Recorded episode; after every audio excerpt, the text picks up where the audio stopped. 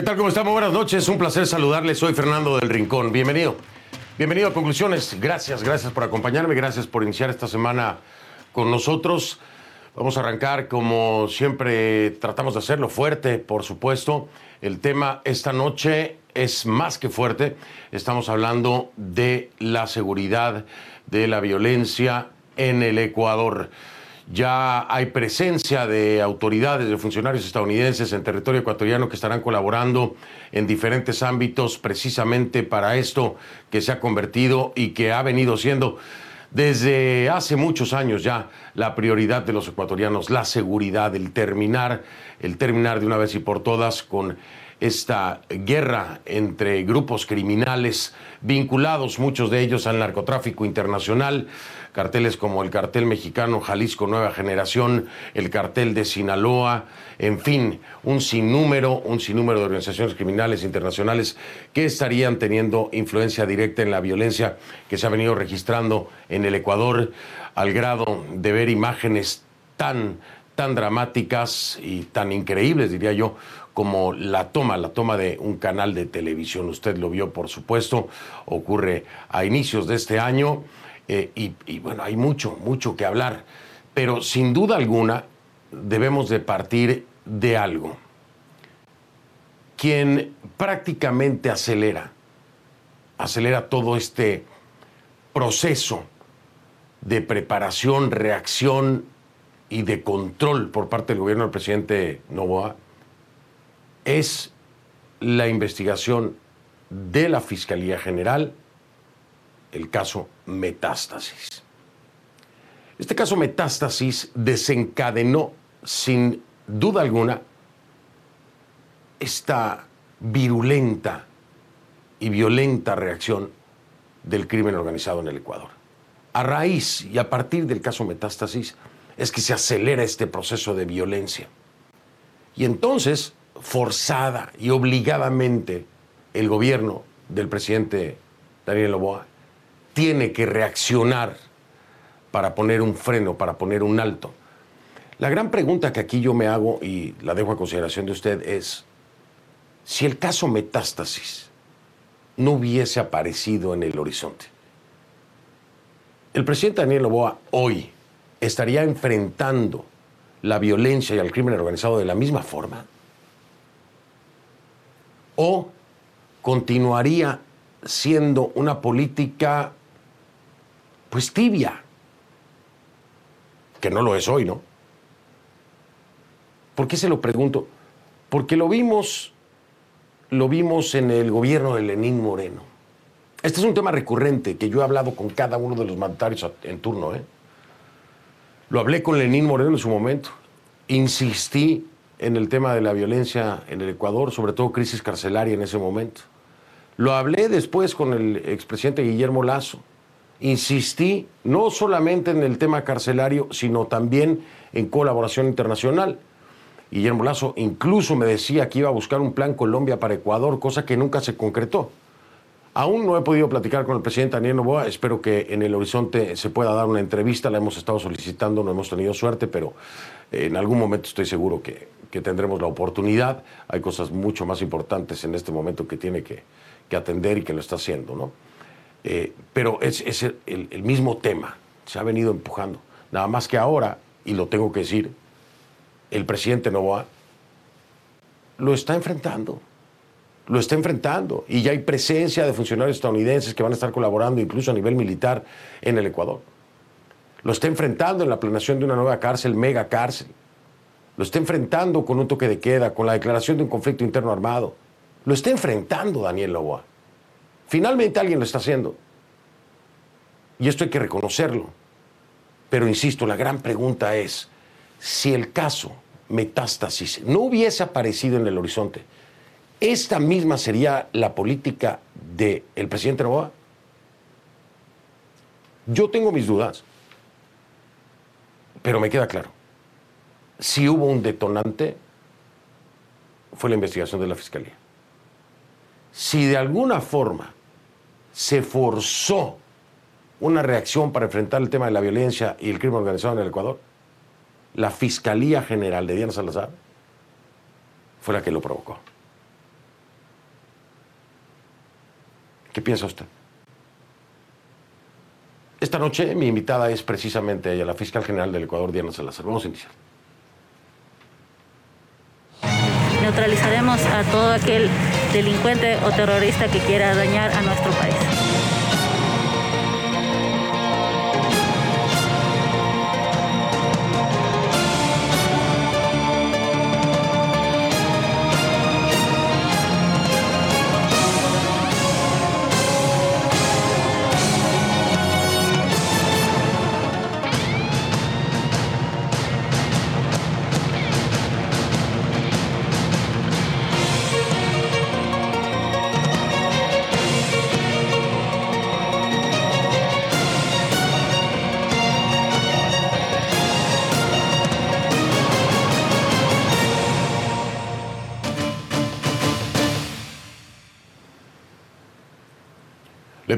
Este momento y durante todo el programa me acompañe usted utilizando la etiqueta Conclu Fiscal Diana. El hashtag es Conclu Fiscal Diana, esa es la etiqueta durante todo el programa. Sus comentarios entonces con el hashtag o etiqueta Conclu Fiscal Diana a mi cuenta en X, antes Twitter. Arroba soy F del Rincón, arroba soy F del Rincón, esa es la red social X. Y F del Rincón, F del Rincón en Threads y en Instagram, F del Rincón. En cualquiera de las redes estoy leyendo sus comentarios, gracias. Le decía yo que este lunes ya llegó a Ecuador, ya hay presencia de una delegación del gobierno de Estados Unidos liderada por el asesor presidencial especial para las Américas, Christopher Dodd, con el objetivo de acelerar la cooperación bilateral en materia, por supuesto, de seguridad, especialmente para hacer frente a estas organizaciones transnacionales que ya le mencionaba. La visita llega en este momento en el que pues, el tema de seguridad, como lo ha sido durante muchos años, es muy delicado. Pero hoy hoy le digo, extremadamente delicado por los últimos acontecimientos que hemos visto. El 8 de enero, el 8 de enero, empezando este año, el presidente Novoa declaró el estado de excepción tras enfrentamientos en varias cárceles, la fuga de Adolfo Macías alias Fito, que es el líder de la banda, de la banda criminal ligada al narcotráfico conocida como Los Choneros. Al día siguiente, el 9 de enero, Novoa decretó entonces la existencia de un conflicto armado interno después de que un grupo de encapuchados, como ya le mencionaba, tomaron la sede del canal TC, televisión, esto en Guayaquil, mientras transmitían en directo. Aún así, aún así la violencia no paró. El 17 de enero fue asesinado el fiscal César Suárez. El fiscal César Suárez era especializado en corrupción y crimen organizado. Y entre otros casos, entre otros casos, llevaba la investigación contra los 13 detenidos por la toma del canal TC. Todos estos hechos han ocurrido mientras se desarrolla la operación Metástasis. ¿sí? Este es un caso icónico, sin precedentes. Según la Fiscalía, eh, que investiga lo que califica como la corrupción sistemática en la función judicial, no se había llevado a cabo un operativo y una investigación como esta, de este calado. Y es un hecho, no se había visto tal porque Metástasis acaba determinando que en efecto el crimen organizado está infiltrado en todos los esquemas de la estructura eh, política del país y de, gobierno también. Desgraciadamente, ¿no? Digo desgraciadamente porque era un secreto a voces. Esta investigación viene a confirmar que en todos los estamentos está infiltrado precisamente el crimen organizado ya en el Ecuador. La megaoperación se inició a raíz de qué. Esto ocurre irónicamente o da pie irónicamente dentro de una prisión. ¿Por qué irónicamente? Digo, bueno, todo este tiempo, todos estos años, hemos venido hablando de crisis carcelaria. Y es desde ahí dentro, desde una prisión en 2022, en Cotopaxi, donde se da pie a la investigación al caso Metástasis por, por el asesinato en octubre de 2022 de Leandro Norero, Tigua. A ver, este presunto líder criminal deja su teléfono celular. La fiscalía lo investiga. ¿Qué encuentra ahí? ¿Qué encuentra en ese celular, en ese teléfono? Conversaciones sobre negociaciones, sobornos a operadores de justicia, entre ellos jueces, fiscales, funcionarios del Consejo de la Judicatura y también del sistema penitenciario. El 13 y el 14 de diciembre del año pasado, 2023, la Fiscalía ejecuta entonces 75 allanamientos en varias provincias del país, todo en coordinación con la Policía Nacional. Esto da como resultado la detención de 31 personas y se celebró una audiencia de formulación de cargos que duró 27 eh, horas. 27 horas dura la formulación de cargos. Al finalizar, el juez dictó prisión preventiva para 16 de los detenidos. Entre ellos, el presidente del Consejo de la Judicatura. Días después, el 4 de enero, ya en 2024, empezandito el 24 del 2024, la fiscalía vinculó a otras ocho personas. A estas otras ocho personas por el presunto delito de delincuencia organizada, por lo que hasta el momento suman 39 entonces. 39 procesados en esta causa que se origina por el caso Metástasis, por la investigación Metástasis. En Ecuador, la venta de decisiones judiciales no es algo nuevo, o tal vez no se, no se tenía, lo voy a plantear así, no se tenía la certeza, pero sí había sido un secreto a voces, incluso por parte de la misma fiscalía. Pero Novoa asegura que el tiempo en el que los condenados dictaban qué hacer al gobierno de turno se acabó. Yo, yo me pregunto, yo me pregunto de nueva cuenta, el presidente Daniel Novoa, que lo está haciendo, ojo y subrayo, que lo está haciendo y bien, responde a esta escalada de violencia como parte de su política de seguridad, de su proyecto país de seguridad, o es una reacción forzada y obligada por lo que genera la operación metástasis. ¿Qué piensa? De esto y mucho más vamos a hablar con mi invitada esta noche. Vamos con ella.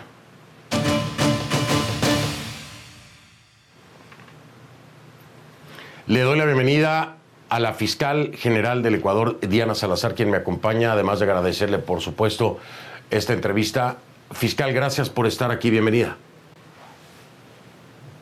Muchísimas gracias por la invitación, Fernando. Buenas noches. Buenas noches. Eh, yo evité precisamente, fiscal, decirle buenas noches porque creo que son noches muy difíciles en el Ecuador. No creo que sean buenas, eh, sobre todo cuando eh, recientemente asesinaron al fiscal César Suárez. Yo sé que usted es la fiscal general y yo sé que la imagen de la fiscal general ante la población es una mujer fuerte. Y lo es, me queda claro me queda claro que lo es. Dicen que por ahí es una mujer de hierro. Yo digo, no, me parece que más bien es la fiscal de titanio, porque lo que ha tenido que aguantar la fiscal general es mucho. Amenazas de muerte eh, y el peligro para ella y su familia, por supuesto, la hacen más que de hierro, de titanio. Pero en lo privado, Diana Salazar es una mujer, Diana Salazar es madre, Diana Salazar es un ser humano. En lo privado, Diana Salazar lloró el asesinato del fiscal César Suárez. Le pregunto.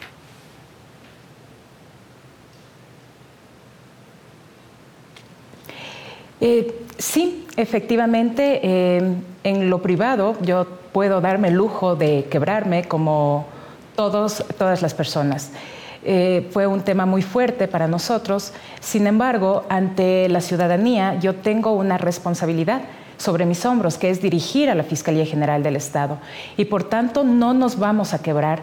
Y les digo a mis compañeros que tenemos que seguir adelante justamente por la memoria de César y de todas las personas que han sido, que han caído en esta guerra, tenemos que continuar. Así que las lágrimas se quedan para lo privado y la fuerza para los casos. Cuando se entera del asesinato de César, fiscal en dónde estaba, porque es muy difícil si la fiscal estaba en su casa o si la fiscal estaba en su oficina. ¿Y qué pasó en ese momento? ¿Pudo llorar ahí o tuvo que esperar? Bueno, fue alrededor de la 1 y 30 o 14 horas que recibí la llamada de un funcionario de la Fiscalía del Guayas informándome al respecto. Por supuesto que es una noticia que me deja en shock porque a la mañana, antes del asesinato, habíamos conversado con el fiscal, como en muchas ocasiones, tratando de coordinar, eh, como a diario lo hacíamos, casos que él llevaba desde la provincia y que tenía la posibilidad de ir informando a la máxima autoridad.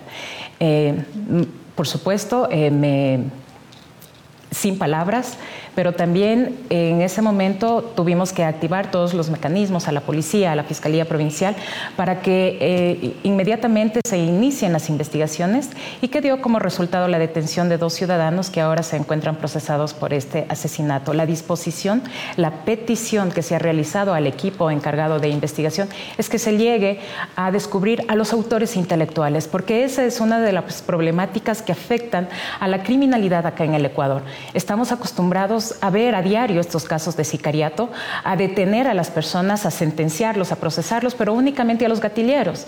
Es momento ya de avanzar hacia el descubrimiento de aquellos autores intelectuales, quienes dieron las órdenes para que suceda este deplorable hecho. Y el llanto lo guardó entonces fiscal. ¿Hasta qué hora lo soltó?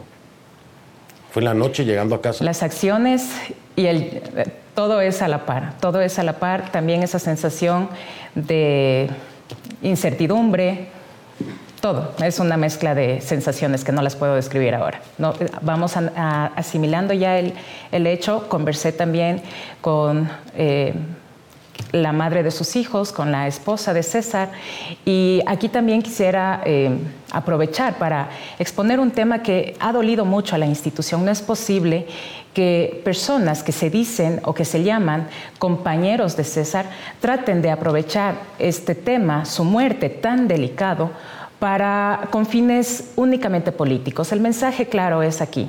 No vamos a detener nuestra lucha contra la corrupción, la autodepuración, porque si ustedes se dan cuenta, Fernando, entiendo que usted debe haber eh, conocido sobre estos videos que han circulado a través de redes sociales de compañeros que supuestamente están exigiendo seguridad. Por supuesto, seguridad es una obligación del Estado, pero si usted lee entre líneas al final de los videos, en las pancartas, en realidad lo que están exigiendo es la liberación de una de las procesadas en el caso Entonces, están utilizando el fallecimiento, la muerte, el asesinato de un compañero únicamente con fines políticos y además con fines de impunidad. No nos van a detener y ese es el mensaje que les he hecho llegar a todos los compañeros. Nosotros respaldamos la labor que realizan a diario cientos, miles de funcionarios, pero aquellos que se vinculan con el narcotráfico, que se vinculan con el crimen organizado, tendrán la acción de la fiscal y no los vamos a respaldar. Vamos a continuar hasta el último día de mis funciones en esta fiscalía. Y, ahora eh, quiero, quiero hacer esta aclaración porque eh, vi que la descoloqué un poco con la forma en la que inicié la entrevista. ¿Y, y por qué lo hago? Quiero que nuestra audiencia entienda la dimensión de la carga que maneja la fiscal general Diana Salazar como ser humano. La, la, dimensión de lo que ha representado, no solamente en el ámbito personal, sino para la fiscalía, el asesinato del fiscal César Suárez. Partiendo de ahí, entender el manejo que la fiscal debe tener en este momento es mucho más entendible y le da su justa dimensión al esfuerzo que hace. Esto que está ocurriendo en el Ecuador a todos les pega en lo personal y en lo profesional. El ejemplo de Diana Salazar es muy claro.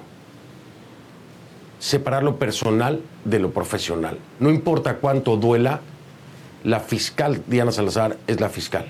La mujer, la mujer sigue siendo, pero en privado, eh, en términos personales.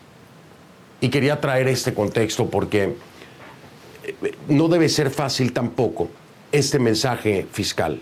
Ahora entramos a detalles si quiere, pero este mensaje del asesinato de, César Suárez es terrible. Usted hablaba de algo muy importante, yo lo mencioné en este programa.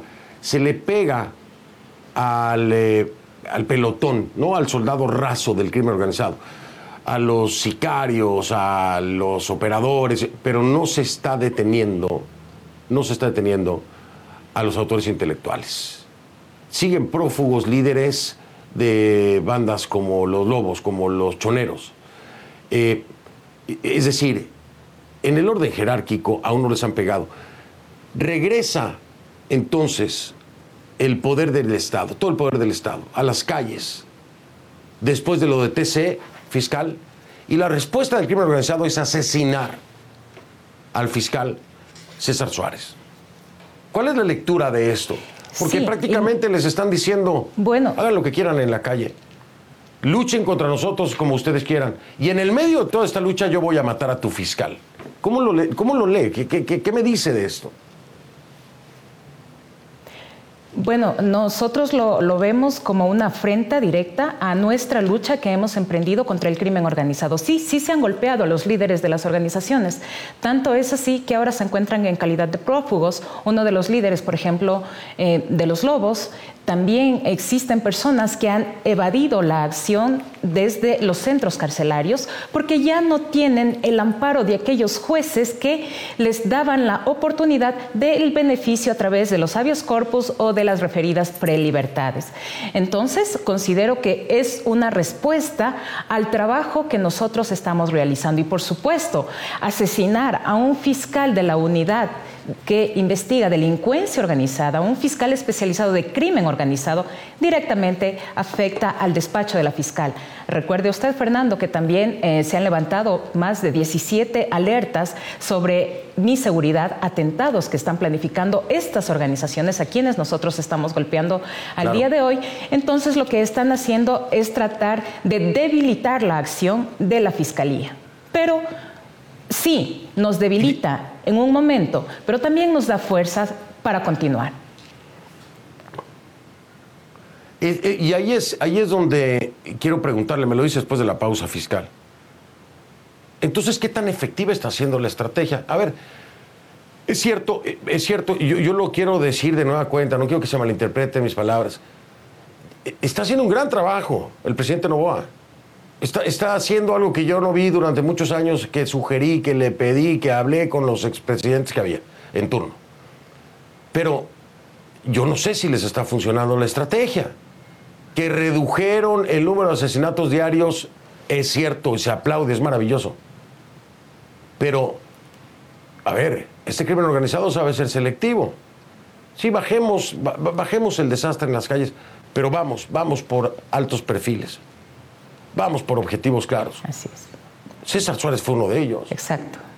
Y si se tiene la capacidad de llegar a un canal de televisión, tomar el canal de televisión, que toda la fuerza del Estado salga a las calles y después se asesina a César, yo le pregunto, ¿es efectivo entonces lo que se está haciendo?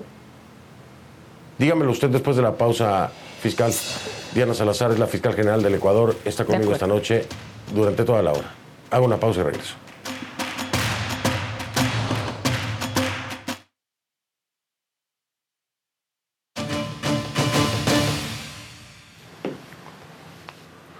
Con la fiscal general del Ecuador, Diana Salazar, y le preguntaba yo, fiscal, eh, a ver, eh, se ha reducido el número de asesinatos, por supuesto, hay mucha más presencia en las calles, eh, hay declaración de un conflicto armado interno, hay toques de queda, es, lógico que, esto ocurra, pero las acciones ahora entonces me dicen, tal vez no está funcionando del todo la estrategia. Si bien el ciudadano tal vez no está padeciendo tanto, el crimen organizado ahora busca objetivos de alto perfil y muy concretos para decirles, seguimos operando y seguimos causando bajas en los más altos niveles. ¿Qué piensa de la estrategia? ¿Está funcionando realmente? Bueno, Fernando, consideramos que es muy prematuro para hacer ya una evaluación final sobre si funciona o no la estrategia. Lo que sí le corresponde al Estado es tomar las debidas precauciones, previsiones para evitar que estos hechos no se vuelvan a repetir. Pero también debemos nosotros estar eh, claros en que si bien la lucha o el tema de la seguridad se lo está enfocando en las calles, también es momento de atacar a las estructuras al bolsillo. ¿Y cómo se desarticula estas, a estas estructuras criminales? Bueno, atacando a la, a la, economía ilícita que está generando este flagelo. La Asamblea Nacional tiene ahora un desafío que es la aprobación de las reformas a la ley de extinción de dominio, que básicamente plantea, por ejemplo, la posibilidad de, de la extinción extinción de los bienes sin la sentencia ejecutoriada, porque como usted conoce, ahora el Ecuador sí cuenta con una ley de extinción de dominio, pero que al final del día nos exige contar con una sentencia condenatoria por un tipo de delito. Ahora se ha planteado por parte del Ejecutivo y la Fiscalía va a apoyar ese proyecto, que tengamos la posibilidad de la extinción y sobre todo el congelamiento de los bienes justamente cuando se los identifica. El claro ejemplo, en el caso metástasis, hemos logrado identificar propiedades, bienes, pero siguen en poder de las organizaciones criminales. Y eso es lo que les permite contratar a los sicarios. Eso es lo que les permite ordenar las muertes desde las cárceles. Entonces tenemos que ir a la fuente, al origen, al financiamiento. Siempre lo he dicho, eh, eh, me acuerdo que durante el gobierno Guillermo Lazo, se me escapa el nombre ahorita, pero eh, entró un, asesor de seguridad, fue nombrado eh, en el gabinete y le decía yo, oiga, ¿y por qué no han atacado el ámbito financiero? ¿Por qué no, no hacen una ruta de dinero? Y me llamó tanto la atención porque no, no era parte del plan, ¿eh? Se lo digo honestamente, no era parte del plan. O sea, el, rastrear dinero en temas de lavado y no, o sea, no era parte del plan. Espero que ahora sí lo sea, como lo dice usted, es muy importante. Al Capone en Estados Unidos finalmente lo meten preso por un tema de impuestos, ni siquiera por los crímenes que había cometido. Así de importante es el tema del rastreo de dinero. Me llama la atención, fiscal, se lo quiero preguntar, tal vez esté equivocado. Eh, ¿Usted se va a reunir con, con este, la delegación estadounidense que está allá, con Christopher Dodd y con Laura Richardson de, del Comando Sur de los Estados Unidos? ¿Tienen reunión programada con usted? Sí, Sí, es parte de la agenda de la comitiva a realizar una visita a la Fiscalía General. ¿Cuándo se va a dar esta visita? Bueno, por temas de seguridad no le puedo decir el día en que ellos vendrán a, la Fiscalía, sin embargo ya tenemos una agenda planteada, propuesta, y esperamos nosotros plantear, en primer lugar, eh, nuestros eh, requerimientos y también escuchar cuáles serán los aportes y la forma como coadyuvarán en el ámbito de nuestras competencias para continuar en esta lucha. Bien, eh, era para confirmar eso porque como veía el Ministerio de Seguridad, pero no había leído concretamente una reunión con la fiscal general tenía mi duda. Qué bueno saber que es, es así, que se va a reunir, es muy importante. Eh, voy a marcar pausa, pero antes de esto... Entenderá que por temas... fiscal. Sí, por temas de seguridad ahora las agendas no, no son públicas, entonces por eso no se ha socializado. No, no, maravilloso. Eh, por favor, no, no las haga públicas ni aquí ni en ningún lado. Es lo mejor que pueden hacer. Lo entiendo perfecto. Oiga, antes de irme a la pausa, le voy a preguntar si usted está clara que el caso Metástasis, y usted lo advirtió, ¿eh? ojo, la fiscal general avisó, este caso Metástasis, esta investigación va a generar reacciones violentas. Lo advirtió Diana Salazar, lo advirtió. Y así fue. Metástasis genera esta cantidad de reacciones violentas. Y entonces el gobierno se ve forzado a enfrentar. No lo estaba haciendo antes. El gobierno no lo estaba haciendo así antes lo está haciendo así ahora, a raíz de eso. Quiero preguntarle, porque desde mi perspectiva es por usted que el gobierno del presidente Nova tiene que activarse sí o sí, obligadamente. ¿Está usted clara que la que activó una respuesta intensa, profunda y en serio del gobierno fue la fiscalía? ¿Lo ve usted igual que yo o no? Dígamelo después de la pausa, por favor. Diana Salazar, fiscal general del Estado me acompaña.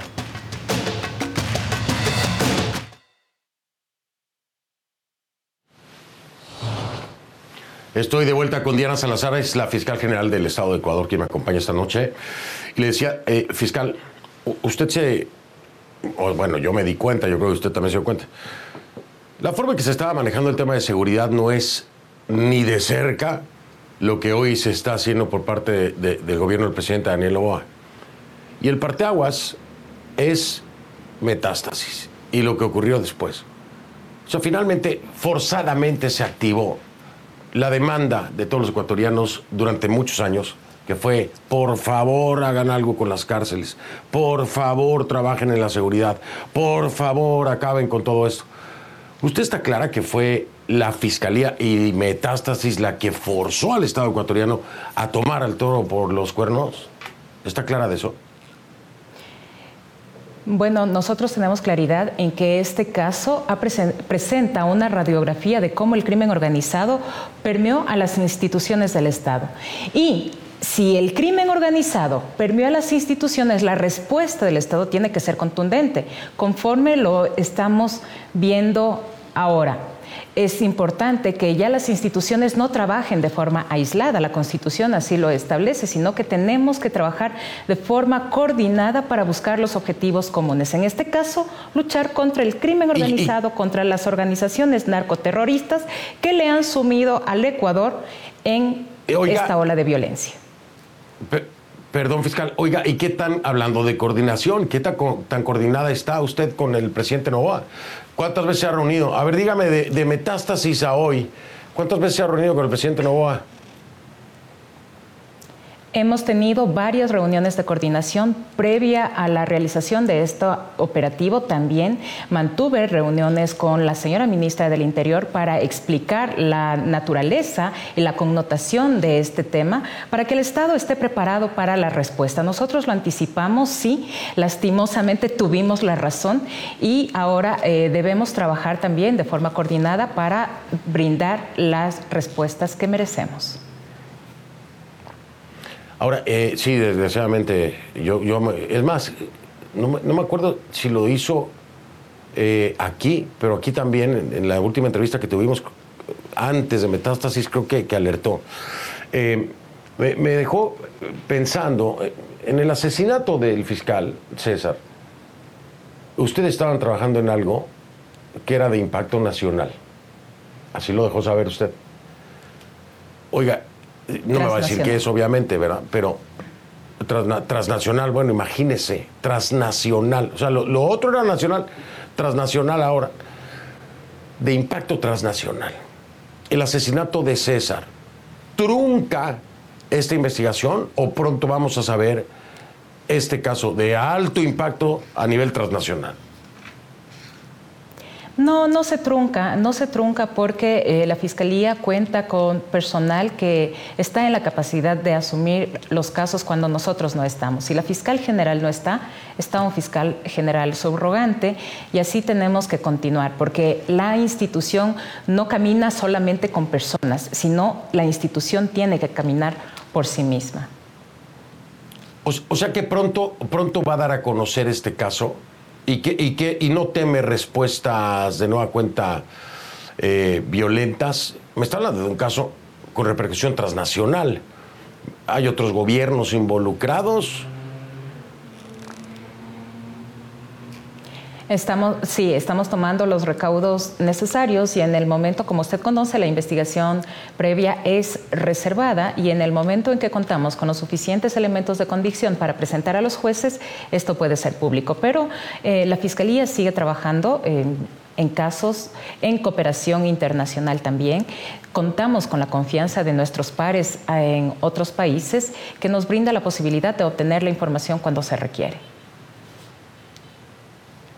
Fiscal, estas entrevistas se van muy rápido. Eh, voy a tener que marcar otra pausa, pero hay algo muy importante que quiero saber si se está trabajando, porque esto tiene que ver con reformas al sistema de justicia. Usted y yo lo hemos platicado. De nada sirve que se trabaje como se está trabajando a nivel justicia si se corre el riesgo de que estos criminales salgan al mes de prisión. ¿Qué reformas considera deben realizarse de inmediato al sistema de justicia para que sea efectivo el resultado de las investigaciones de la Fiscalía y las detenciones, acusaciones y procesamientos. Ese tema se habla muy poco, pero finalmente es la única forma de mantenerlos adentro, donde deben de estar, ¿no? Regreso un momento con la fiscal general del Estado, Diana Salazar.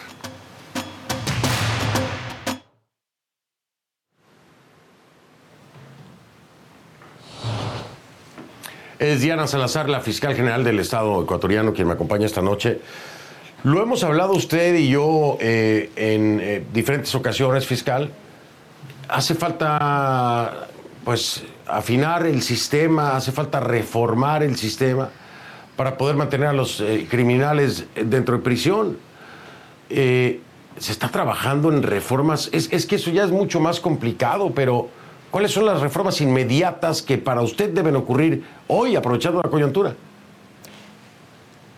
Claro, desde el punto de vista de la Fiscalía, nosotros hemos planteado un paquete de reformas ante la Asamblea Nacional, entre ellas temas de carácter procesal, por ejemplo, que no se tenga que notificar a la persona investigada por delincuencia organizada previamente. Es decir, que a uno de los procesados, en el caso Metástasis, la Fiscalía tendría, tenía la obligación supuestamente de notificar previamente eh, qué se les estaba investigando. Por eso tuvimos que ser creativos e iniciar la investigación el día mismo en que se produjeron las detenciones. De lo contrario, no vamos a ser eficientes o eficaces con las decisiones o, las actividades de carácter operativo que se tomen.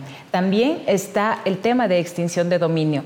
Pero más allá de las reformas, recordemos que el Ecuador cuenta con un código orgánico integral penal moderno que incluye técnicas especiales de investigación. Lo que pasa es por el la forma como se está administrando justicia. Y esto no tiene que ver con reformas, esto no tiene que ver con leyes, porque si tenemos un sistema judicial fuerte, pero los operadores de justicia, por ejemplo, a través del abuso de garantías benefician a los procesados, a los sentenciados, de nada nos sirve. Entonces yo creo que a raíz del caso Metástasis es la oportunidad para caminar hacia una verdadera depuración del sistema de justicia, del sistema penitenciario, del sistema eh, de seguridad, me refiero a la Policía Nacional, y también, ¿por qué no decirlo?, cómo se está ejerciendo a la profesión en los abogados, porque también forman parte de esta trama, lastimosamente, abogados en libre ejercicio que corrompen al sistema de justicia.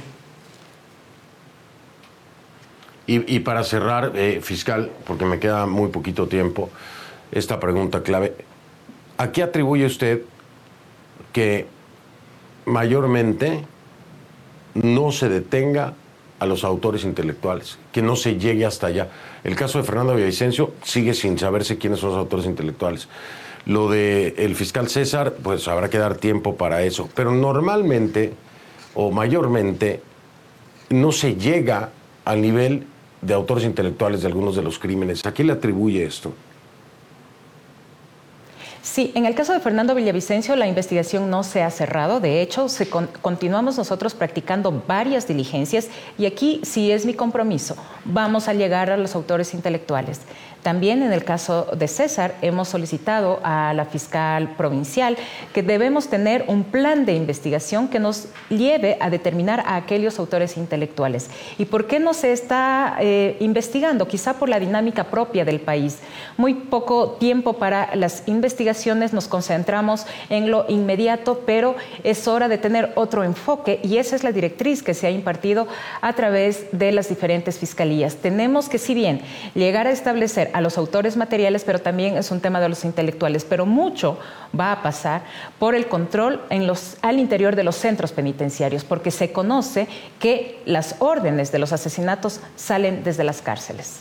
Sí, sí por supuesto. Y, y ya me voy con esto. Si tuviera que darme un porcentaje de depuración del aparato del Estado en términos de crimen organizado infiltrado, ¿cuánto más le calcula usted que tiene que depurarse el aparato del Estado? Es durísimo, no me atrevería a dar una cifra, toda vez que eso debería ser mediante un estudio técnico, pero creo que estamos en buen camino. La Fiscalía está dando el ejemplo, estamos en un proceso de autodepuración, estamos tratando también de que las otras instituciones se depuren cuando se devela los vínculos que tienen sus funcionarios con el crimen organizado y esa ya es una responsabilidad de todos. Interpreto entonces que el porcentaje es alto. Obviamente, no me lo dijo la fiscal. Altísimo, eso lo diría deduzco yo. Que el porcentaje, eso no lo dijo ella, lo deduzco yo. Fiscal Diana Salazar, le agradezco muchísimo su tiempo. Por favor, se lo digo siempre a nivel personal y a nivel profesional. Cuídese, cuídese mucho, cuide mucho a su familia, por favor. Y gracias por siempre aceptar estas invitaciones. gracias. Gracias, Fernando, a usted. Buenas noches. Buenas noches. Era la fiscal eh, general del Estado ecuatoriano, Diana Salazar, que me acompañó esta noche. Se fue muy rápido la entrevista, hombre, se espera esto. Soy Fernando del Rincón y si quiere, solo si quiere, lo veo el miércoles. Mañana no hay conclusiones. Buenas noches.